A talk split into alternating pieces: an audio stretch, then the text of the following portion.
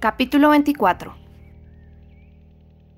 La carta de la señorita Bingley llegó y puso fin a todas las dudas. La primera frase confirmaba ya que la familia, en su totalidad, se había instalado en Londres para pasar el invierno, y concluía transmitiendo el pesar de su hermano por no haber podido presentar sus respetos a los amigos de Hertfordshire antes de abandonar Netherfield. La esperanza estaba muerta, muerta y enterrada, y cuando Jane pudo interesarse por el resto de la carta, encontró poco en ella, a excepción de las profesiones de afecto de su corresponsal, que pudiera proporcionarle el menor consuelo. Las alabanzas a la señorita Darcy ocupaban la mayor parte, de nuevo se enumeraban sus muchos atractivos, y Caroline se jactaba alegremente de la creciente intimidad entre Georgiana y su hermano, atreviéndose a predecir el cumplimiento de los deseos ya expuestos en la carta anterior. La señorita Bingley hablaba también con gran satisfacción de que su hermano vivía en la casa del señor Darcy, y mencionaba con embeleso algunos planes de este último relativos a la adquisición de nuevos muebles. Elizabeth, a quien Jane comunicó muy pronto lo más relevante de la carta, lo escuchó en indignado silencio, el corazón dividido entre la preocupación por su hermana y el resentimiento contra todos los demás. No dio crédito alguno a la afirmación de Caroline sobre el interés de Pingley por la señorita Darcy, siguió convencida de su afecto por Jane, y aunque siempre había estado dispuesta a verlo con simpatía, no podía pensar sin indignarse, y difícilmente sin despreciarlo en aquel buen carácter suyo, en la falta de decisión que le había hecho esclavo de familiares intrigantes, y le llevaba a sacrificar su propia felicidad al capricho de sus preferencias. Si en todo caso su felicidad fuese el único sacrificio exigido, se le podría permitir jugar con ella de la manera que le pareciera más conveniente, pero ahí entraba también el corazón de su hermana, algo de lo que Bingley tenía que haberse percatado. Era un tema, en resumen, al que se dedicaría mucha reflexión, que sin duda resultaría infructuosa.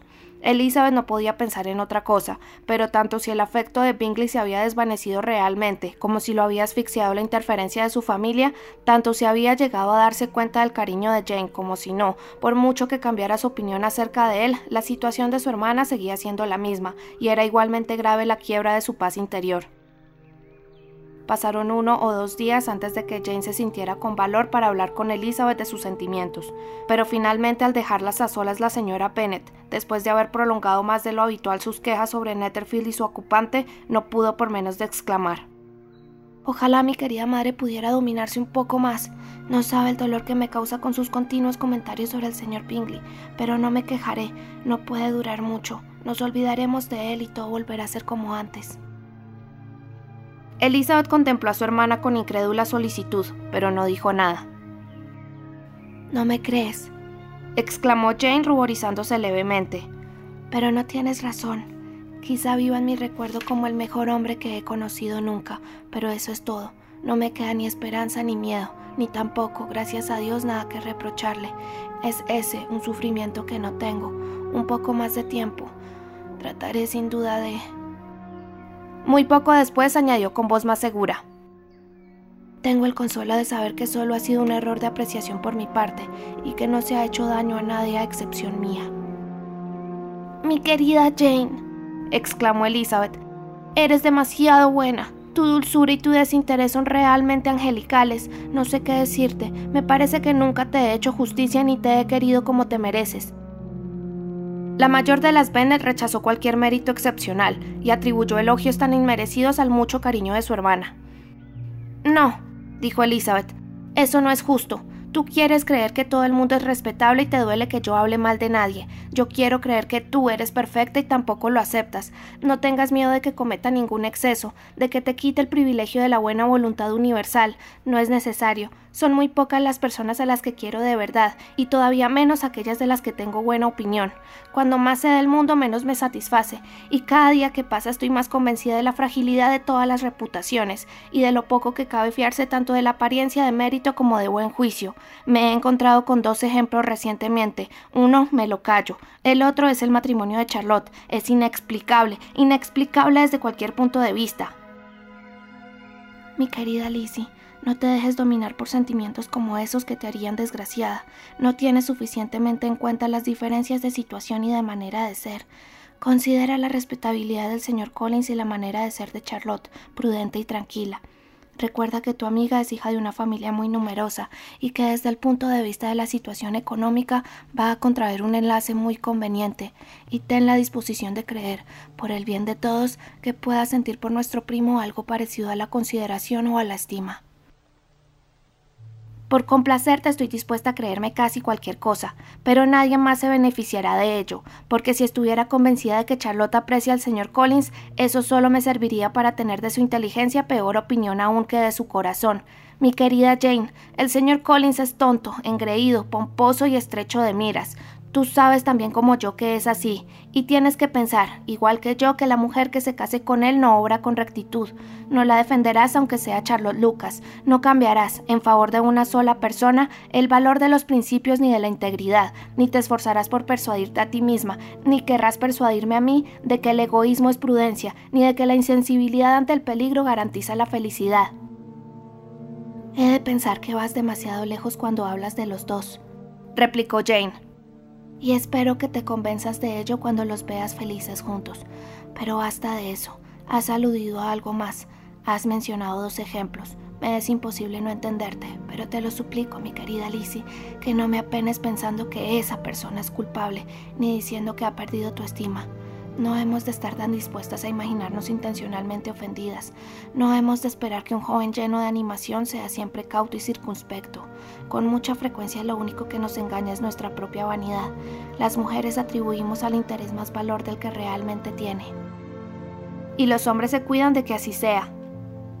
Si se hace deliberadamente carece de justificación, pero no creo que todo el mundo sea tan premeditado como algunas personas imaginan. Dios me libre de atribuir parte alguna de la conducta del señor Bingley a la premeditación, dijo Elizabeth.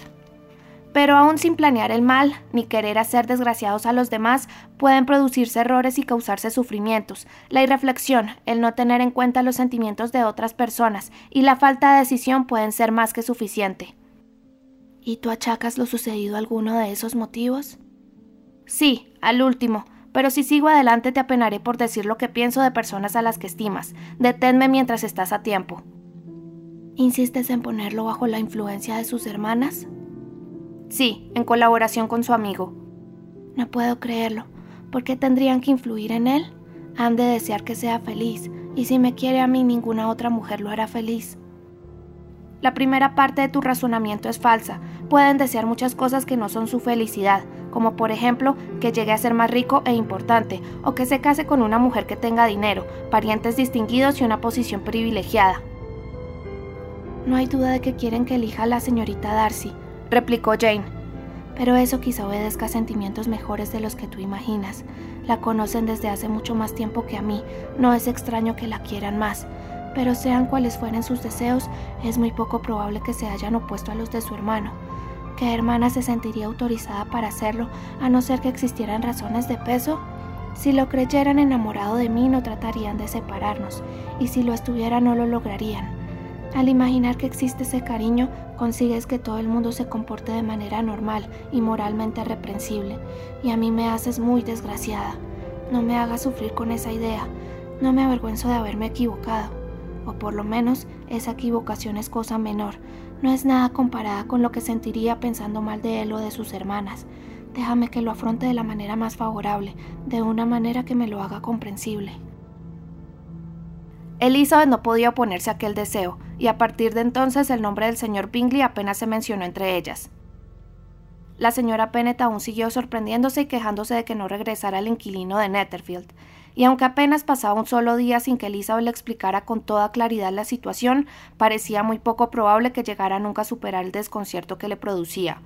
Su segunda hija se esforzaba por convencerla de algo que ella misma no creía, que las atenciones del señor Bingley solo habían sido consecuencia de una atracción corriente y pasajera, pero aunque su madre admitiera la probabilidad de aquella versión de los hechos, tenía que repetírsela todos los días, y el único consuelo de la señora Bennet era que el señor Bingley acabaría por regresar cuando llegara el verano. El señor Bennet enfocó la cuestión desde otra perspectiva. De manera que tu hermana, le dijo un día a Elizabeth, Sufre por un amor no correspondido, según he sabido. La felicito. Casi tanto como casarse, a una joven le gusta de cuando en cuando sufrir un poco a causa de un amor no correspondido. De ese modo tiene algo en qué pensar, y su situación le proporciona cierto prestigio entre sus compañeras. Cuando te tocará el turno, difícilmente consentirás por mucho tiempo que Jane se te adelante. Ahora es tu ocasión. En mérito no hay oficiales suficientes para decepcionar a todas las jovencitas de la región. ¿Por qué no Wickham? Es un tipo agradable y te dejaría plantada de manera muy satisfactoria. Muchas gracias, papá, pero me bastaría con un hombre menos agradable. No todas podemos tener tan buena suerte como Jane.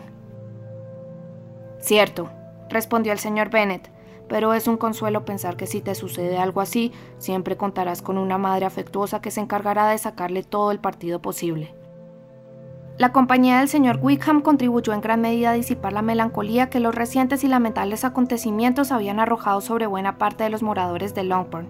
Elizabeth lo veía con frecuencia, y a sus otras cualidades se añadía ahora la de su universal franqueza, todo lo que Elizabeth había oído anteriormente de manera confidencial, sus reivindicaciones relativas al señor Darcy y sus sufrimientos a manos de aquel caballero era ahora de dominio público, y a todo el mundo le gustaba pensar en lo mucho que siempre les había desagradado el señor Darcy antes incluso de tener noticia de aquel escandaloso asunto.